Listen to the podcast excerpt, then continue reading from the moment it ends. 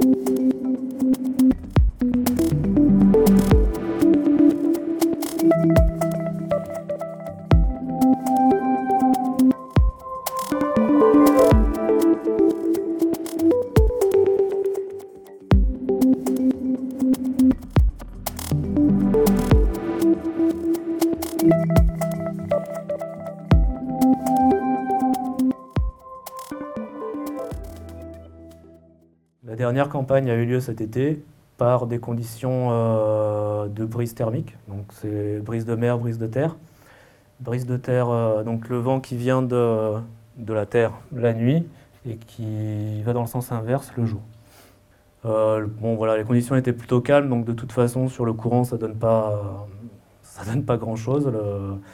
la mer était très belle. Et euh, au niveau de la salinité, ben, on voit que là, euh, on a toujours les entrées euh, par temps calme, qui sont principalement finalement le canal et, et l'étang.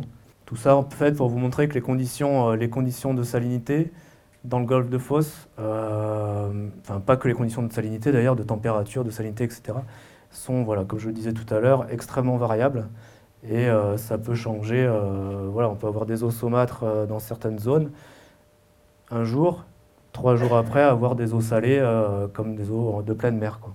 Et donc bien sûr ça, ça va avoir une influence sur les, concentrations en sous-produit de chloration et sur les autres paramètres qu'on mesure. Donc vous avez des codes couleurs par rapport aux familles.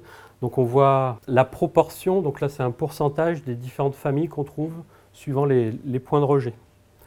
on voit que le bromoforme, hein, c'est ce qui est l'histogramme en bleu, c'est le composé majoritaire qui est retrouvé dans l'eau euh, à peu près partout.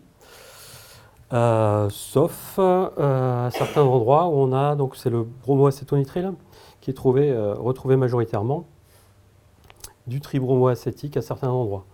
Donc là, pourquoi pas de bromoforme?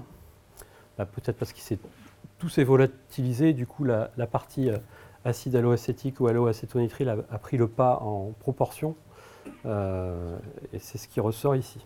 On peut quand même citer l'hydrate de bromale, donc qui n'est pas retrouvé partout, mais qui est un composé euh, bah, qu'on a pu montrer qui était génotoxique. Alors euh, après, tout est une question de dose. Hein. Là, ces concentrations-là, on l'a trouvé dans l'eau. Après, il faut qu'on aille voir si on le retrouve dans les oursins ou dans les poissons pour savoir s'il peut avoir un impact sur l'homme. Mais le composé en tant que tel est génotoxique. Donc comme nous, on va nous différencier avec notre nom, notre prénom. Nous, les molécules, ici, on les différencie par leur masse. Donc à noter que chaque pic correspond à une masse spécifique et une masse correspond à une molécule. Sauf certaines fois où plusieurs molécules vont avoir la même masse. Ici, on va avoir un seul composé bromé qui a été détecté, qui, comme indiqué le bromoforme, composé halogéné extrêmement volatile. On va le reconnaître assez facilement, donc avec une forme comme ceci, où il va avoir pour, une même, pour lui tout seul, il va avoir trois pics. Donc trois pics qui correspondent à sa formule, on sait que c'est lui.